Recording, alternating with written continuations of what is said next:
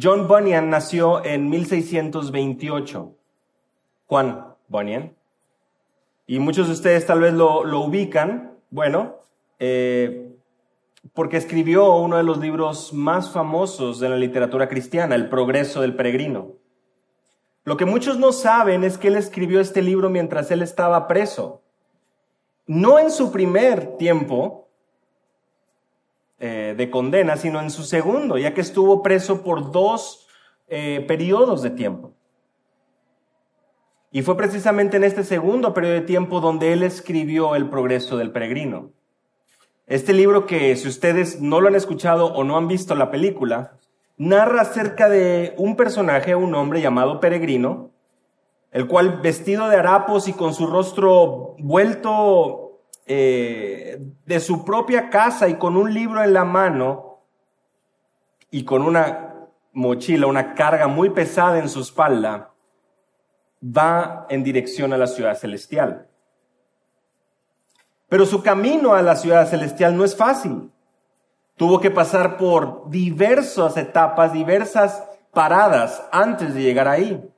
Les confieso que al yo tener tal vez 15 y 6 años no entendía realmente mucho acerca de, de lo que hay detrás de este libro. Pero déjenme les platico y seguramente las piezas van a ir cayendo en su lugar. Recordemos, se trata de un personaje llamado Peregrino que con una carga en su espalda, un libro en su mano y un deseo de llegar a la ciudad celestial, sale de su hogar, a pesar de la gente a su alrededor que le anima a quedarse y no proseguir. Tuvo que pasar por la feria de las vanidades, donde le fue presentado delante de él todo lo que el mundo y la sociedad anhelaba y buscaba. Tuvo que pasar por el castillo de la duda, donde venían cada vez más voces a su cabeza y a su corazón, haciéndole pensar y dudar del llamado y de lo que ese libro le introducía. Pasó y sufrió en el pantano de la desesperación, donde al ver que simplemente no avanzaba y eran más sus derrotas y sus fracasos que sus victorias, llegó a estar sumergido en una profunda desesperación. Él pasó por el valle de la humillación. Las personas a su alrededor no le aplaudían, no le reconocían, no ni siquiera lo animaban a seguir. Al contrario, comentario tras comentario iba en dirección y con el único propósito de humillarlo. Y en ese valle de la, de la humillación se encontró también con ese pensamiento de sombra y de muerte. Esa humillación, esa duda, esa frustración y desesperación lo estaba llevando y lo estaba acorralando a un punto donde ya no veía la luz. Su enemigo, Apolión, de principio a fin estuvo buscando una y otra vez cómo golpear su alma, hacer decaer su ánimo y derrotarlo para que no llegara a la ciudad celestial confiando en ese libro que cargaba en sus brazos. les recomiendo que lean el libro para que puedan conocer el final, pero como muchos de ustedes se imaginarán, el llamado a la ciudad celestial, aquella ciudad donde él solamente había escuchado hablar y él había llegado a entender por medio del libro de la vida que le había sido dado, era su mayor pasión. Y él sabía que sin importar lo que las voces a su alrededor le gritaran y le clamaran, él tenía su vista y su meta y sus ojos fijos en ese llamado y en esa cruz, donde eventualmente esa mochila y esa carga desaparecieron. Y esa paz llegó a su vida. En Filipenses capítulo 1, versículos 27 al 30, Pablo presenta dos certezas que todo creyente debe tener en cuenta al vivir en este mundo. Y créanme que en estas 12 semanas que hemos tenido, 12 domingos que hemos tenido, hemos estado estudiando la palabra de Dios, sobre todo en Juan capítulo 17, hemos hablado y mencionado acerca de esto. Filipenses 1, 27 al 30 es donde Pablo presenta dos certezas que todo creyente debe tener en cuenta al vivir en este mundo. Del versículo 27 al versículo 28, vamos a ver que somos llamados a vivir por Cristo y del versículo 29 al 30 vamos a ver que somos llamados a sufrir por Cristo. Versículo 27 al 28, vivir por Cristo y 29 al 30, sufrir, sufrir por Cristo. Leemos juntos Filipenses capítulo 1, versículo 27. Solamente que os comportéis como es digno del Evangelio de Cristo, para que, o sea que vaya a veros o que esté ausente, oiga de vosotros que estáis firmes en un mismo espíritu, combatiendo unánimes por la fe del Evangelio y en nada intimidados por los que se oponen, que para ellos ciertamente es indicio de perdición, mas para vosotros de salvación, y esto de Dios. Porque a vosotros os es concedido, a causa de Cristo, no solo que creáis en Él, sino también que padezcáis por Él, teniendo el mismo conflicto que habéis visto en mí, y ahora oís que hay en mí. Señor, nuevamente venimos ante ti buscando, Padre, prestar atención a tu palabra. Hemos cantado, hemos orado, hemos leído tu palabra. Y hemos meditado en tu bondad, Señor, en tu gracia que es mayor, en cómo nuestra alma bendice tu nombre, como dice David en el Salmo 103, cómo somos llamados a confiar y a depender de tu palabra, aquella que nos guía a toda verdad, aquella que nos anima mediante tu espíritu, quien nos guía y tu palabra que nos alimenta. Concédenos ser edificados a través de tu palabra, Señor, y que podamos vivir de acuerdo a tu voluntad, Señor. En el nombre de Jesús. Amén. Somos llamados a vivir por Cristo. Y leemos en el versículo 27 nuevamente este recordatorio y esta manera de que podamos entender y comprender y abrir nuestros ojos, gracias a la palabra, que el mundo en el que vivimos nos lleva a estar alertas, nos lleva a estar prestos atentos. Vean, vean conmigo, versículo 27. Solamente que os comportéis como es digno del Evangelio de Cristo. Solamente, ¿qué es lo que está diciendo Pablo? Pase lo que pase, sin importar lo que suceda a tu alrededor. Esto es importante. Y es que veníamos estudiando, versículo 26, cómo es que Pablo, eh, el, el, domingo pasado, cómo es que para Pablo el vivir, el servir, el amar, era por Cristo. Pero sabes, para Él, el comportarnos. ¿Y qué es esta palabra comportéis? O comportarnos. O comportaos, como dice la Biblia de las Américas. Es el imperativo de esta sección. Si ustedes recuerdan sus, las clases de español, el imperativo normalmente es un mandato tiene una voz, una connotación más fuerte que cualquier otra palabra, o bueno, que, que, otras palabras o que otros usos de los verbos. ¿Por qué? Porque lo que se busca aquí es que puedas obedecer al mandato, que puedas hacer caso, prestar atención. Y aquí lo que está diciendo Pablo es, comportéis. Y esta palabra es interesante porque habla de la manera en que deben de conducirse y cómo deben vivir su vida. Es una acción continua.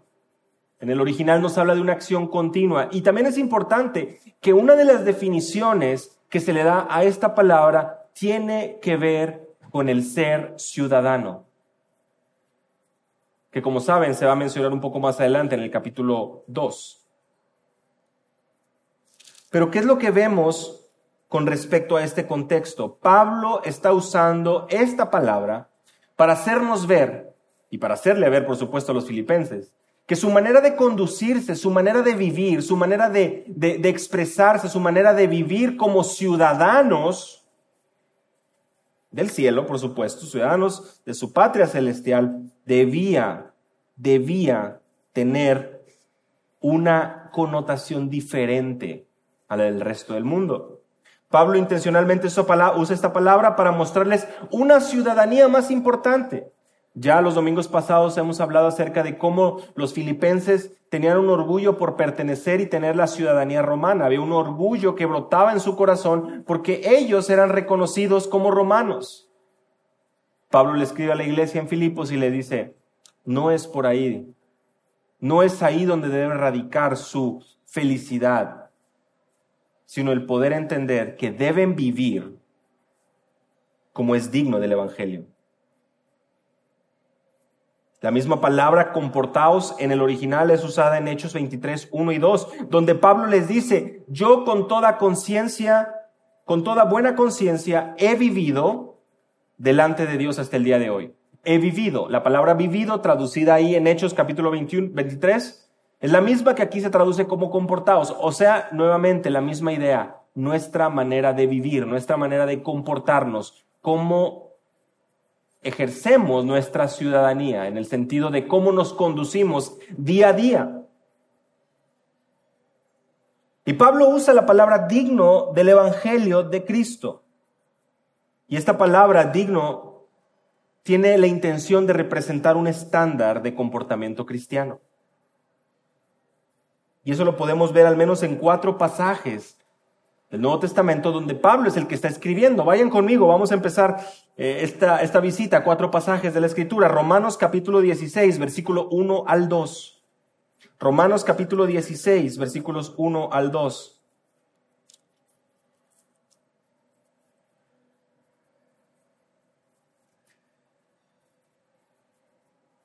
Está terminando su carta a los romanos, el último capítulo, y dice, os recomiendo a nuestra hermana Febe, diaconisa de la iglesia en Secrea, que la recibáis en el Señor de una manera digna de los santos y que la ayudéis en cualquier asunto en que ella necesite de vosotros, porque ella también ha ayudado a muchos y aún así, y aún a mí mismo. Le dice a los hermanos, les recomiendo a esta hermana, Febe, y miren lo que les dice, que la reciban el Señor de una manera digna de los santos. Nuevamente, es poner ese estándar. Una manera digna, no como el mundo lo hace, una manera digna de los santos, una manera digna en el sentido de los creyentes. Efesios capítulo 4, versículos 1 al 6, prestemos mucha atención aquí, porque hay una, eh, un paralelo muy importante, muy interesante, muy claro con nuestro pasaje en eh, Filipenses, Efesios 4. Efesios 4, versículo 1 al 6.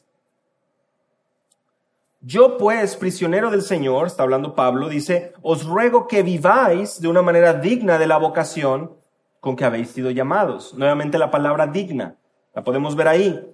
Que vivan o que anden, dice la Reina Valera, ¿verdad? Que anden de la manera digna, de una manera digna de la vocación con que habéis sido llamados y empieza a profundizar más. Vean conmigo el versículo 2, con toda humildad y mansedumbre, con paciencia, soportándonos unos a otros, esforzándoos por preservar la unidad del Espíritu en el vínculo de la paz. Vean las palabras claves en estos tres versículos. Vemos humildad, vemos mansedumbre, vemos paciencia, vemos soportándonos en amor, esforzándonos por preservar la unidad. Y justamente los versículos 4 al 6 nos habla acerca de esta unidad, cómo es que somos uno en Cristo, cómo somos llamados a, a, permanecer unidos. Y es importante porque es lo que se va a mencionar más adelante en Filipenses, y aquí ya estamos viendo como unos trazos o unos destellos de cómo la unidad es lograda y es preservada siendo humildes, siendo mansedumbre, siendo mansos, siendo pacientes, soportándonos unos a otros en amor. ¿Por qué será necesario que Pablo nos recuerde que debemos soportarnos en amor? Porque algunos somos difíciles de soportar. Porque algunos tenemos carácter, un carácter diferente. Porque no todos fuimos criados en la misma casa, no todos vivimos en, la, en el mismo, en la misma hogar, no todos fuimos eh, no todos crecimos eh, entendiendo qué es lo que le gusta a uno y al otro, no, sino al contrario, que aún como creyentes tenemos diferentes maneras de, ver las cosas muchas veces. Ahora, con esto no quiero decir que, que, que, es respetable, cada quien puede tener su propia teoría, no, no, no, o sea, todo lo que está basado en la escritura, por supuesto. O sea, sí tenemos una verdad. A diferencia de lo que el mundo hoy pregona, cada quien tiene su verdad. Bueno, eso no es lo que vemos en la escritura. La verdad no es relativa, sí hay una verdad absoluta. Jesús dijo, yo soy el camino, yo soy la verdad y yo soy la vida. Y su palabra, al ser inspirada por Dios, es verdad. Salmo 119.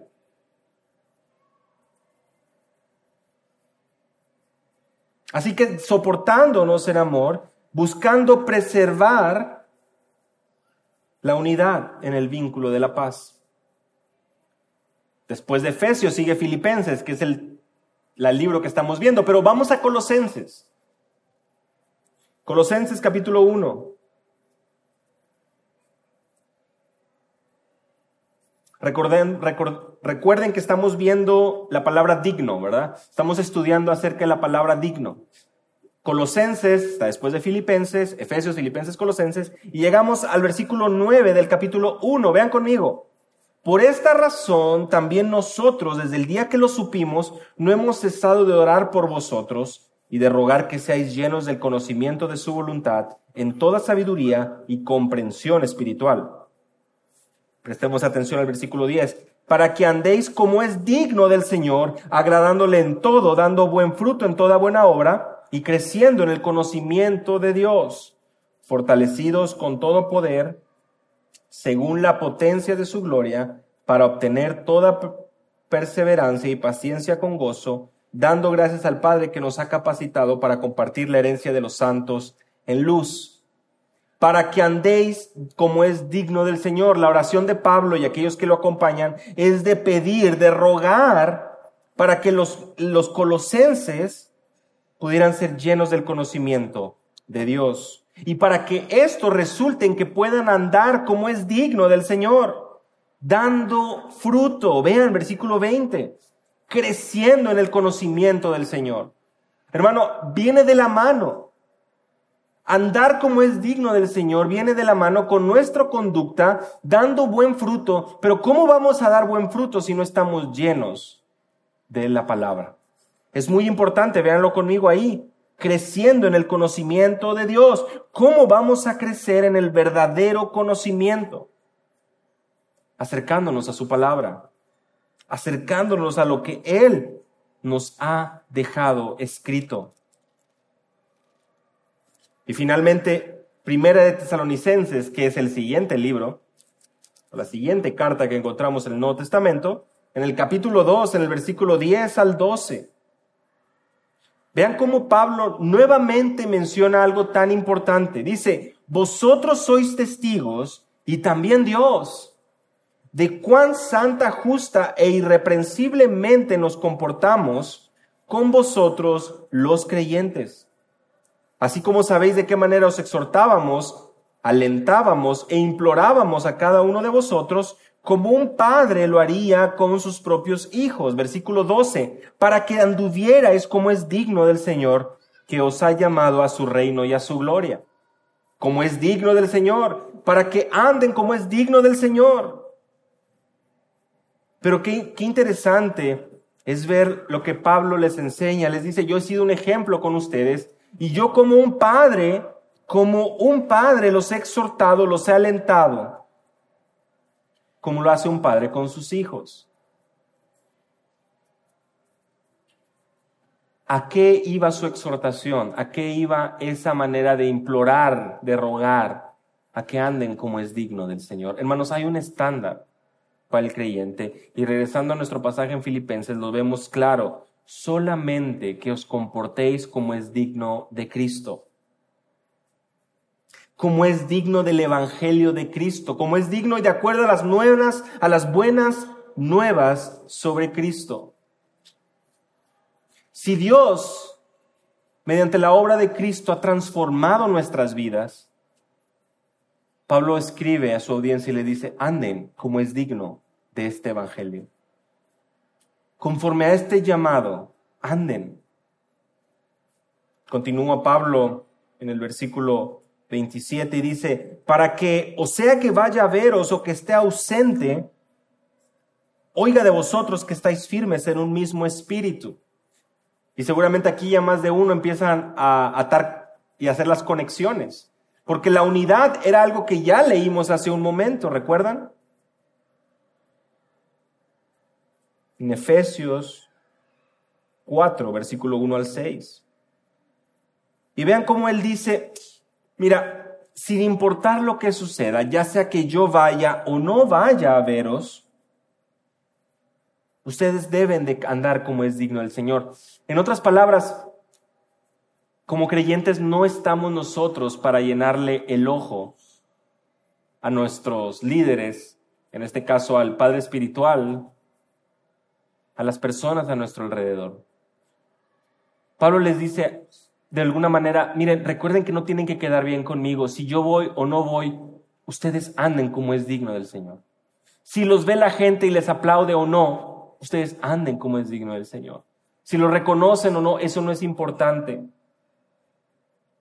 Nuestro comportamiento, nuestro andar debe siempre estar enfocado a perseverar, a entender que somos ciudadanos del cielo. Comenzaba hablándoles acerca del progreso del peregrino y esta era la meta de peregrino, poder andar, caminar, sufrir. Pero el llamado era a perseverar. ya sea que vaya o que esté ausente, que oiga de vosotros que estáis firmes en un mismo espíritu. Y aquí empieza a ponerse interesante, o más interesante. Yo quiero oír, dice Pablo, que ustedes estén firmes. Y la palabra firmes nos habla de una convicción, nos habla de estar parados, de estar realmente situados, convencidos con convicción y creencia. Imaginen ustedes, algunos autores lo, ilustran de la siguiente manera, un soldado que se le ha encomendado en medio de la guerra, en medio de lo que esté sucediendo ahí en el campo, estar parado con una sola indicación de permanecer firme, de permanecer firme. Y no se mueve. Y no importa si truena, si relampaguea, si cae lluvia, Él está ahí firme. Hablábamos en la escuela dominical cómo la sociedad y las situaciones de nuestro alrededor no dictan cómo debe ir la iglesia. Las situaciones y las métricas de éxito del mundo no dictan lo que una iglesia debe ser o que lo que una iglesia debe dictar o cómo una iglesia debe conducirse. Y de la misma manera, como ciudadanos que somos llamados a comportarnos como es digno, de la misma manera somos llamados a estar firmes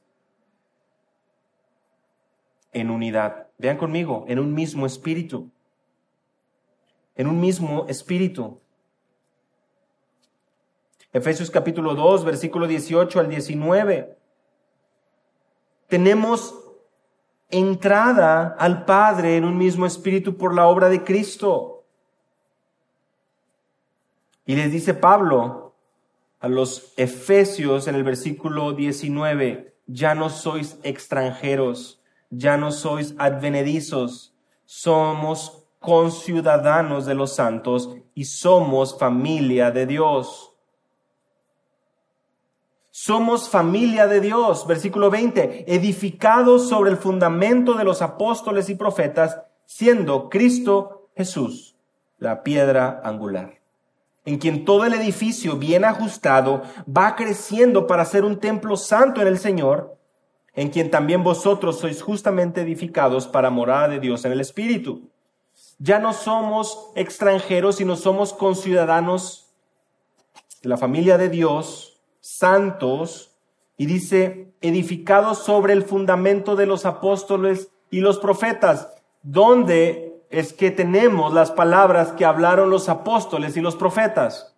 Aquí, en la Biblia, en su palabra. Aquí es donde debemos estar cimentados. No en lo que el hombre eh, diga, no en lo que el mundo dicte, porque no somos llamados a vivir bajo lo que el mundo pueda dictar. Hermanos, no estamos situados tampoco a vivir bajo lo que un hombre quiere enseñar de acuerdo a su entendimiento o sus prioridades. Hablábamos de eso en la escuela dominical. El peligro de no enseñar todo el consejo de Dios, lo hablábamos, como Pablo lo hizo, Efesios eh, Hechos capítulo 20.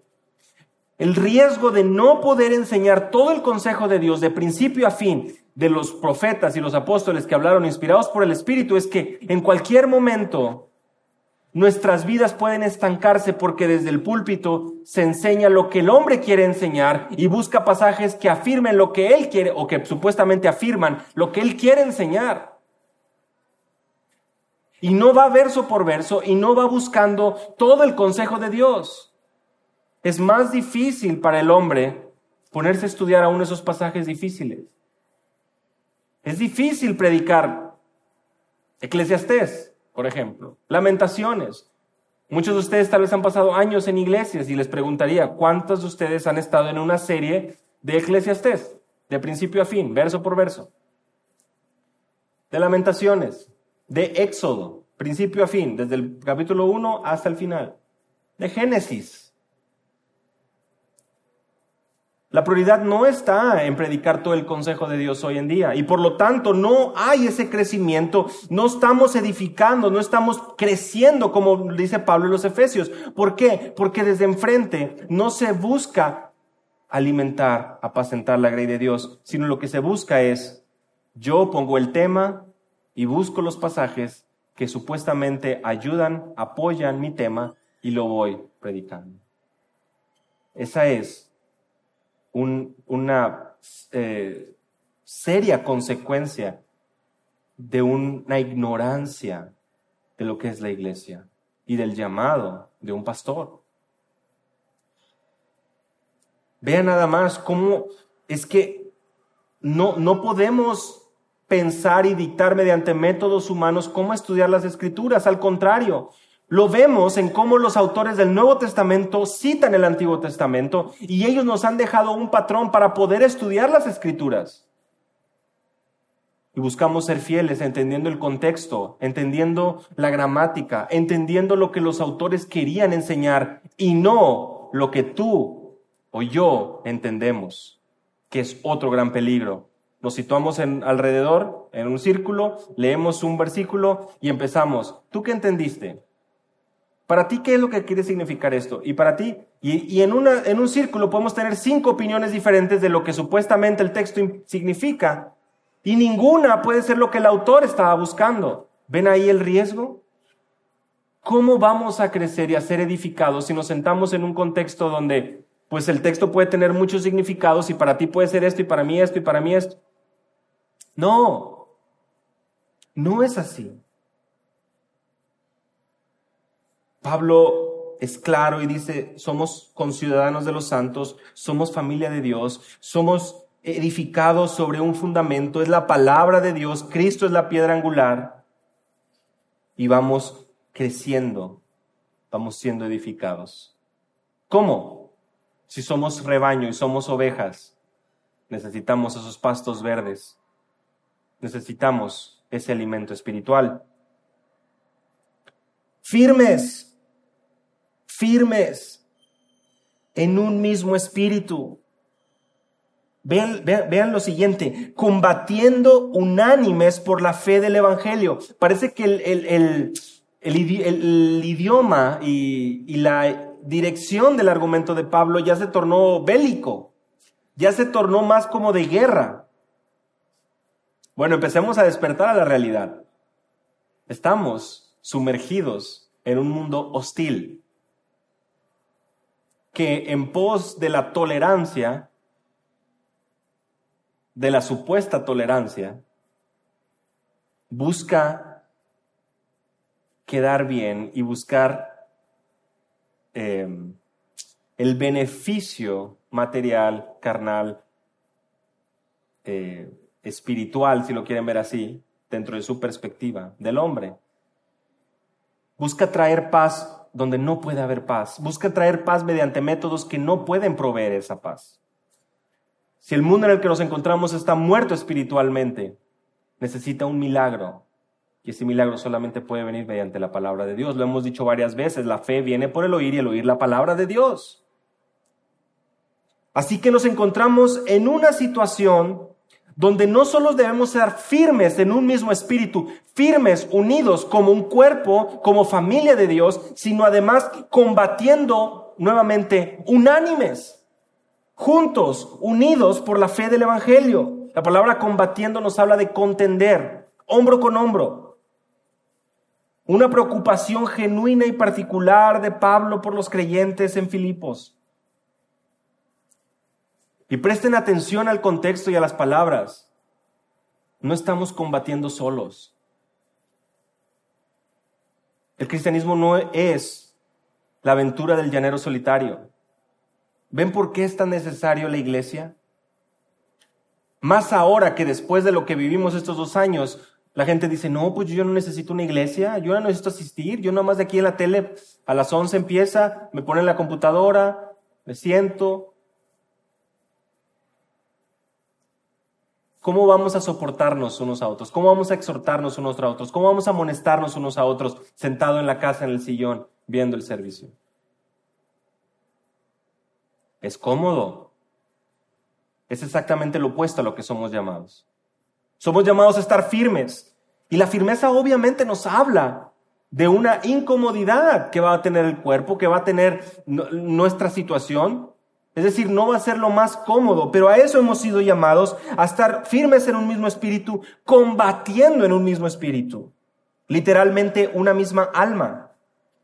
Interesante cómo son paralelos, mismo espíritu, misma alma, vienen a complementar y vienen a mostrar ese paralelismo, refiriéndose a la parte inmaterial del ser humano.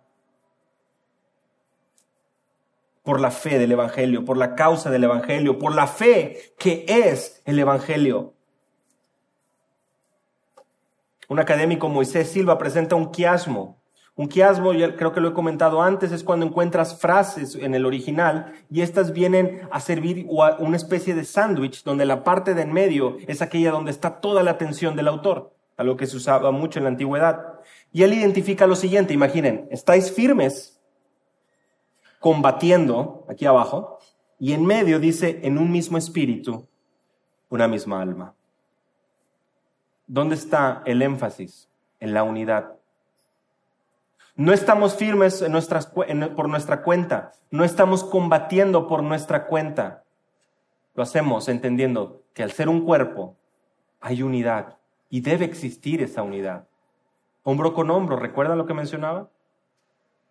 Es ahí a donde la escritura nos lleva a poder entender que somos miembros de un cuerpo y somos llamados a servir, unidos. ¿Qué características podemos observar con respecto a nuestra vida espiritual? Tan solo en este versículo. No hay lugar para el esfuerzo individual. Tal y como nos enseñan en los equipos, no hay un yo. No hay lugar para las estrellas. A diferencia de lo que vemos en el mundo. No es el delantero estelar, el medio de contención, el portero estelar, no. Somos llamados a estar unánimes. Y me voy a estar adelantando, pero viendo al otro como mayor, ¿recuerdan? Entendiendo que estamos aquí para servirnos. Continúa Moisés Silva y cito, la santificación no puede ser reducido a un ejercicio individual, fin de la cita.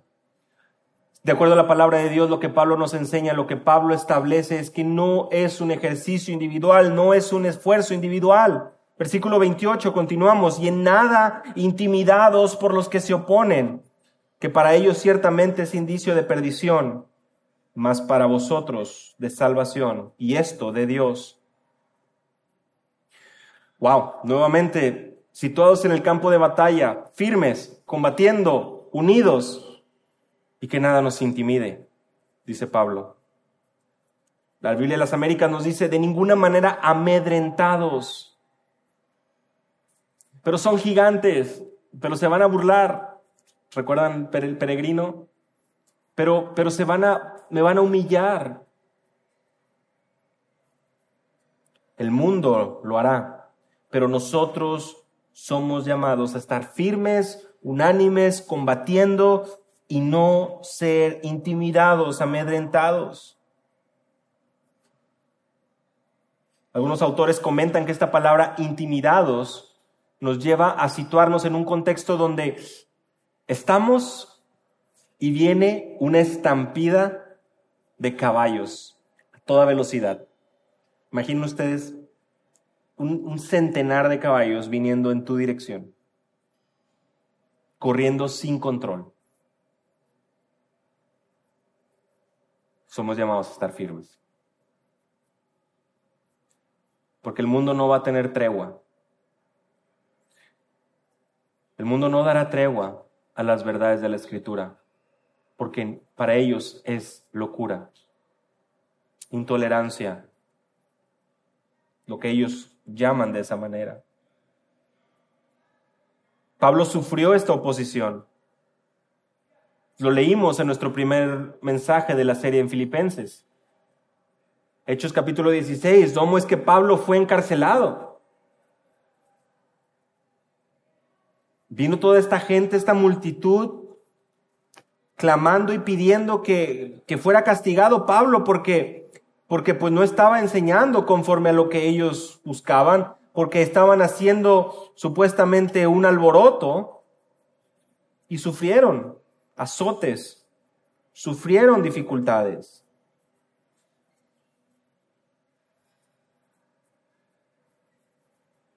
Los arrastran hasta las plazas a Pablo y a Silas y los llevan a las autoridades. Y miren Filipenses capítulo 3, versículo 2.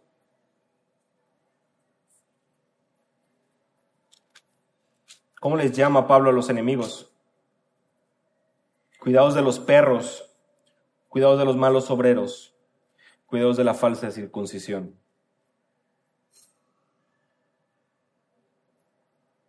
Enemigos, enemigos de la cruz de Cristo. Van a buscar amedrentar. Va a haber oposición, va a haber dificultad. Pero esto para ellos es indicio de perdición, más para vosotros de salvación. Es una señal de perdición. Es una señal que la oposición es real. Es una señal de que estamos en campo enemigo. Y no es nada de que debamos sorprendernos. Y esto es de Dios. Interesante. El doble efecto del llamado de Dios. Destrucción en los enemigos y salvación en los creyentes. Vivir por Cristo, nuestro primer punto, nos lleva a, ver que debemos conducirnos, andar firmes, combatiendo sin ser intimidados. Ese sería un, resumen de este primer punto. Y no estoy hablando nada que no esté en el texto, lo pueden ver ustedes ahí en sus Biblias.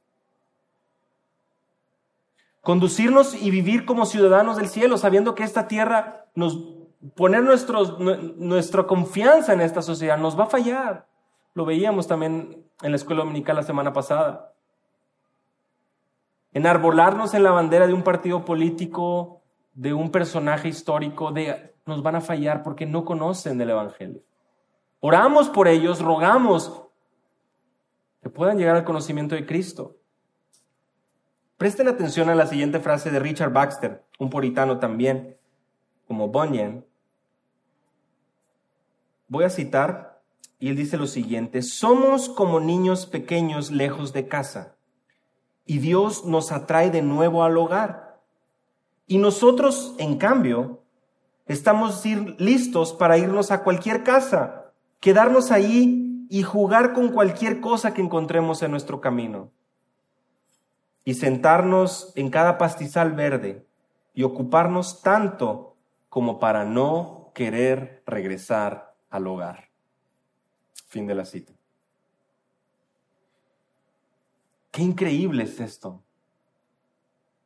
Porque sin duda describe momentos en nuestra vida. Como niños que salimos al vecindario, nuestro Padre Celestial sale y nos llama a casa. Pero como niños, deambulamos, andamos, y cada patio bonito cada bicicleta que vemos del vecino, cada flor que vemos del vecino nos llama tanto la atención que queremos quedarnos y no regresar. Somos peregrinos, extranjeros. No dejemos que el brillo que este mundo pueda ofrecer reemplace la luz verdadera del Evangelio de Cristo y nuestra esperanza eterna.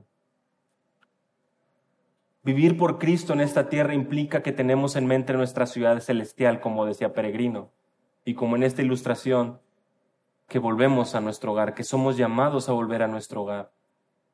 Pero mientras estamos aquí, somos llamados a comportarnos, a vivir, a estar firmes, combatiendo, sin ser intimidados por lo que el mundo pueda darnos, dispararnos, lanzarnos.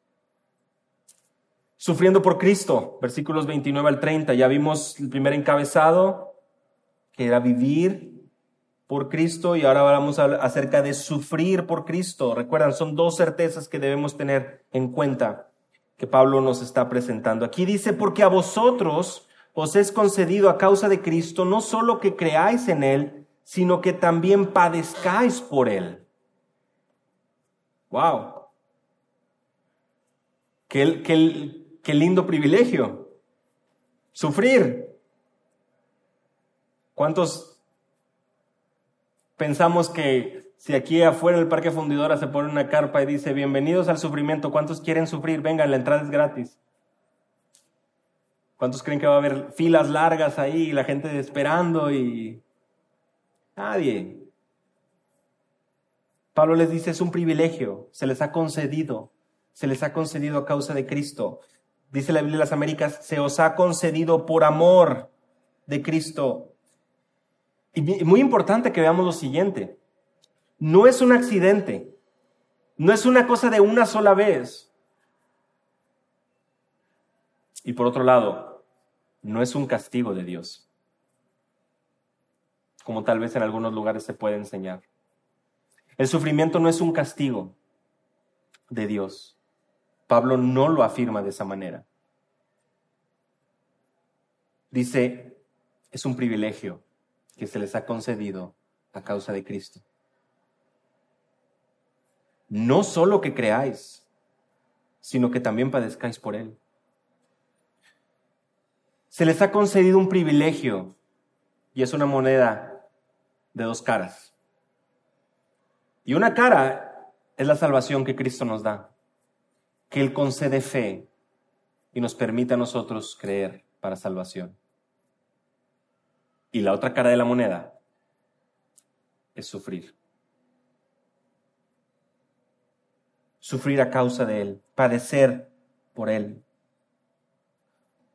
Parece ser como una reacción en cadena creer en Cristo inevitablemente va a implicar sufrir. Y no nos vayamos muy lejos. Creo que la lucha comienza con nuestra propia carne. Cada mañana los domingos. Todos nosotros. O sea, no, estoy hablando algo que, que creo que sea ajeno. Todas las mañanas para estudiar la palabra, para tener un tiempo para orar, para poder tener un tiempo con nuestros hijos de devoción familiar. Hay tiempo para todo, pero muchas veces esa batalla la vemos día con día, hora tras hora, cuando es tan difícil para nuestra carne someterse y buscar honrar a Dios. Pasar tiempo con mi esposa en la palabra, sentarme en la mesa y meditar juntos, leer un libro juntos. Porque lo más cómodo es traer palomitas a la sala y poner Netflix, HBO, Disney, cable, YouTube. Es una guerra. Es una guerra. Y hay un mundo que está buscando llamar nuestra atención. Y hay infinidad de opciones para poder desperdiciar nuestro tiempo.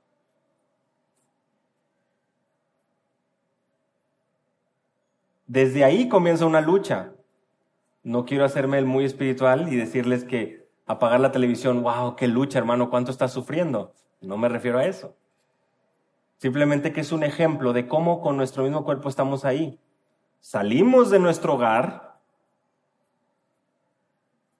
y empezamos a ver más y más adversidad, más y más oposición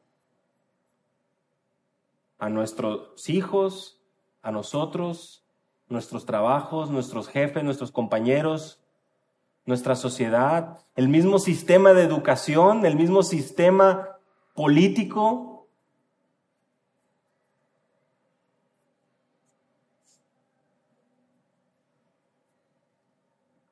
Les hablaba de una, moneda de dos caras, ¿no? Es un privilegio el haber podido recibir la fe para salvación. Pero de igual manera, dice Pablo, es un privilegio el poder sufrir y padecer en esta tierra, el poder negarnos a nuestra comodidad y poder situarnos bajo la dirección de Dios. Pablo sufrió. Tenemos el ejemplo prácticamente en, cada una de sus cartas. Lo leímos aún mismo en el contexto de, Filipos, lo tuvieron por muerto. Eh, en el libro de los Hechos, perdón. Lo tuvieron por muerto, lo tuvieron prácticamente ahí, tirado en el suelo, en Hechos capítulo 14. Pablo dice, fui atribulado por todos lados, por fuera, conflictos, por dentro, temores. Según de Corintios 7:5, lo puedes anotar, ver en tu casa. Pero Dios que consuela a los deprimidos, nos consoló con la llegada de Tito. Interesante, dice el versículo 5, no tuvimos reposo, fuimos atribulados por todos lados, por fuera, por conflictos y por dentro, por temores. Pablo pasaba por las situaciones como las que tú y yo pasamos, pero dice él, Dios consuela a los deprimidos.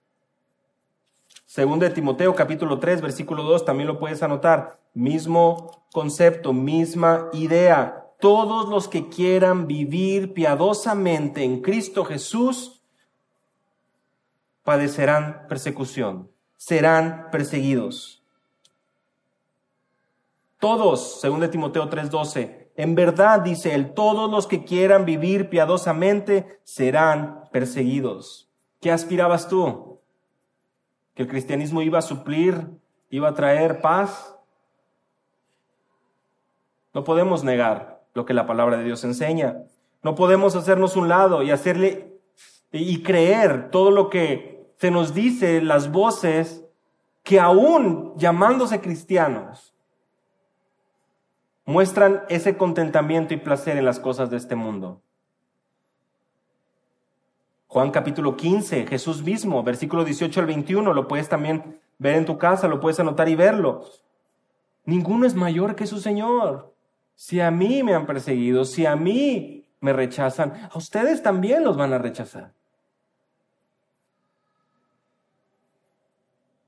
Y mencionaba hace un momento Hechos capítulo 14, Pablo lo expulsan de la ciudad, lo tienen por muerto ahí en el piso, se pone de pie y les dice, hermanos, es necesario que a través de muchas tribulaciones entremos en el reino de Dios.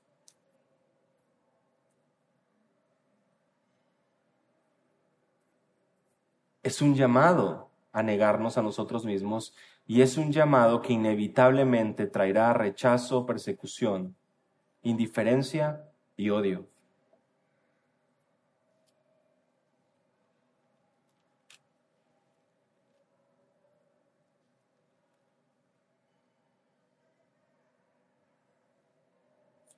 ¿Cómo describe Pablo la sociedad donde vivimos? ¿Cómo describe Pablo el campo de batalla donde estamos? No nos tenemos que ir muy lejos. Filipenses 2, ahí mismo en Filipenses. Miren, Filipenses 2, 14 al 16. La manera de conducirnos y la razón por la que el mundo nos odia. Hace todas las cosas sin murmuraciones ni discusiones, le dice Pablo, para que seáis irreprensibles y sencillos hijos de Dios, sin tacha, en medio de una generación torcida y perversa, en medio de la cual resplandecéis como luminares en el mundo, sosteniendo firmemente la palabra de vida,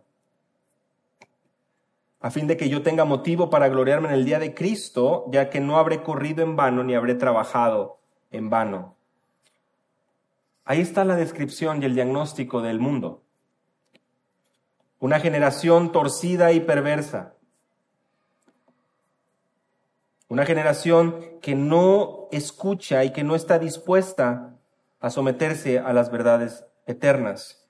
Y por lo tanto, Pablo les dice, ustedes, ustedes hagan todo sin murmuraciones. Nuevamente el llamado a la unidad. No estén peleando, no estén contendiendo entre ustedes.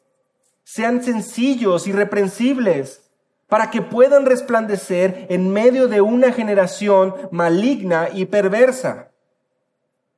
Versículo 16, la Reina Valera dice, asidos. En las Américas dice, sosteniendo firmemente. Ve qué claridad nos da la palabra. ¿Quieres resplandecer en medio de este mundo? ¿Quieres poder soportar la prueba? No vayas con alguien que va apapacharte. Primero, vea la palabra y encuentra aquí, sostente firmemente de la palabra que ahí encuentres ese descanso para tu alma y ese manantial de aguas para saciar tu sed y tu necesidad. Versículo 30, Pablo culmina diciendo, teniendo el mismo conflicto que habéis visto en mí y que ahora oís en mí. Mientras en el versículo 29 Pablo habla del sufrimiento en términos de su relación con Cristo, Pablo aquí en el versículo 30 nos dice, ustedes saben, Ustedes saben lo que ha sucedido en mi vida. Ustedes saben ese conflicto, esa batalla por la que he vivido, por la que estoy pasando.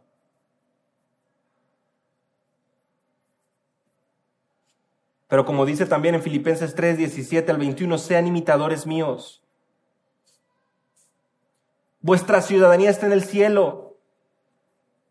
Hay muchos que andan ahí cuyo Dios es su apetito, cuya gloria es su vergüenza. Hay muchos ahí, dice Pablo en, en Filipenses 3:17. Pero miren, ustedes vivan, sufran por Cristo como yo lo estoy viviendo.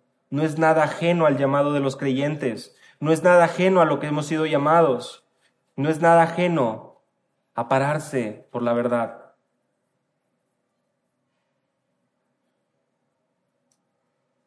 Vayan conmigo a Primera de Corintios capítulo 9, versículos 24 al 27. Primera de Corintios capítulo 9, 24 al 27.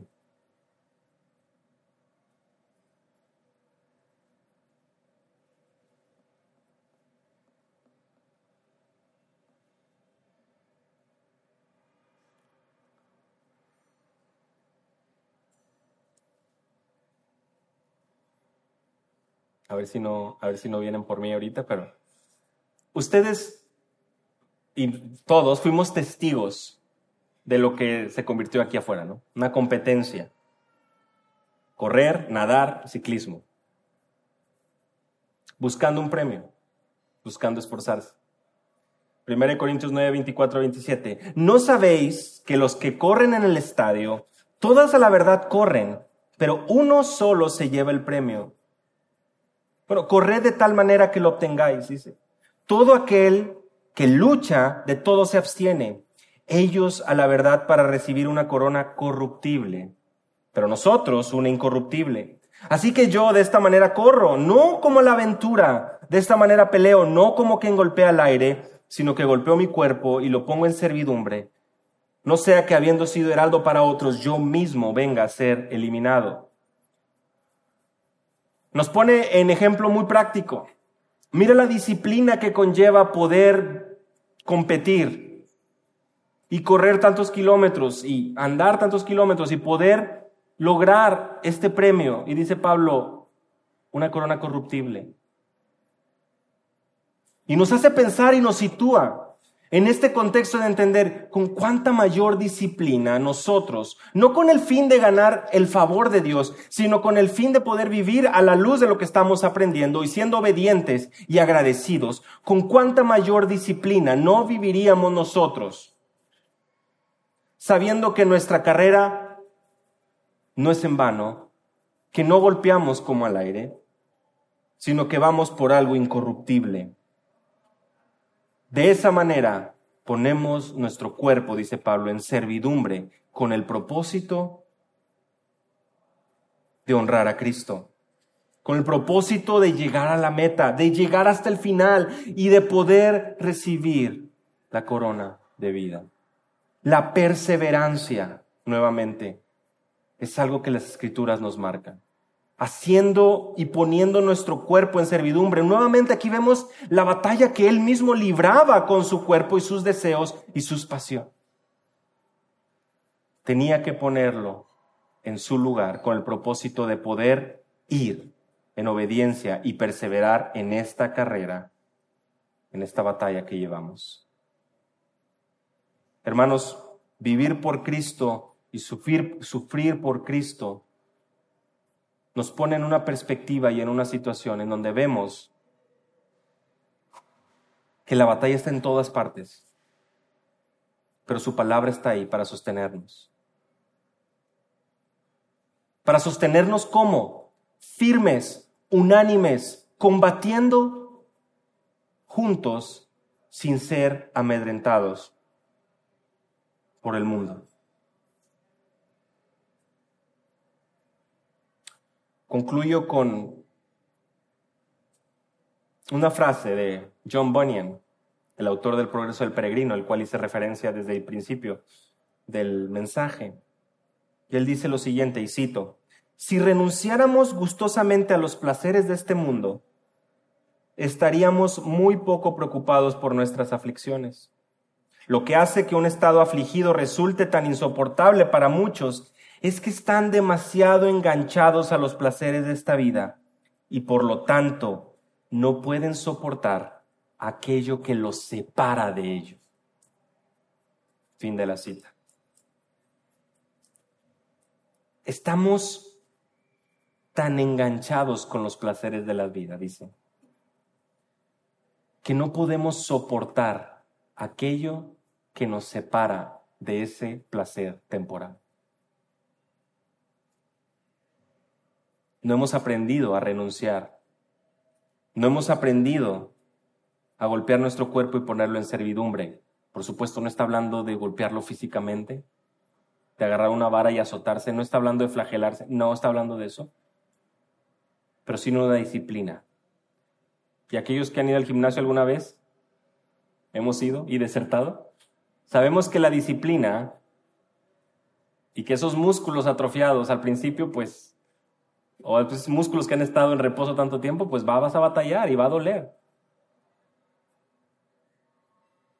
Si hay gente que se esfuerza tanto por un logro en este mundo, por una medalla incorruptible, con cuánto mayor denuedo, ánimo y compromiso debemos nosotros disciplinarnos para honrar a nuestro Dios. Y viviendo en esta tierra, donde todo el sistema a nuestro alrededor se opone a las verdades bíblicas, que aprendamos a ser ciudadanos del cielo, comportándonos, estando firmes, combatiendo juntos, sin amedrentarnos, entendiendo que es un privilegio la salvación que ha recibido nuestra alma y un privilegio el sufrir por Cristo. Si es la primera vez que escuchas este mensaje, yo te invito a que puedas humillarte delante de Dios y entender que solo hay un camino, solo hay una verdad, solo hay una vida. Solamente Cristo es el camino al Padre. Y al prepararnos ahora para llegar a la cena del Señor, te animo a que puedas meditar en tu corazón, cada uno de nosotros, porque no queremos llegar y celebrar juntos de una manera indigna, sino entendiendo lo que estamos haciendo. Tomemos un tiempo ahí en nuestros lugares, inclinemos nuestro rostro y meditemos, oremos de manera individual, pidámosle al Señor que escudriñe nuestro corazón.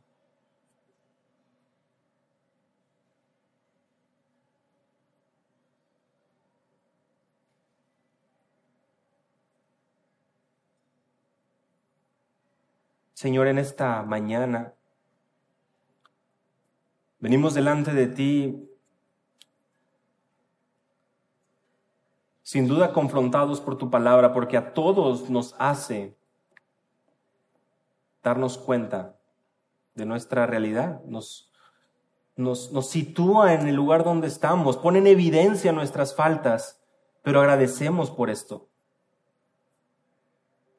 Porque no estamos donde quisiéramos estar, nuestra disciplina no está al nivel pero tú has sido bueno con nosotros, has sido fiel y hoy nos concedes esta oportunidad de poder estudiar tu palabra y poder ver, poder ver en ella dónde estamos faltos y lo que necesitamos hacer. Señor, por favor, concédenos sabiduría y entendimiento para actuar y vivir de acuerdo a tu palabra. Concédenos el estar firme, Señor, y hoy que venimos conmemorando y celebrando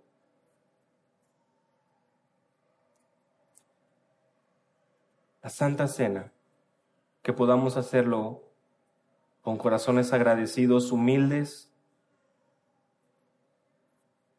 sabiendo que recordamos la obra más grande de amor que este mundo jamás haya visto. En el nombre de Jesús. Amén. Amén.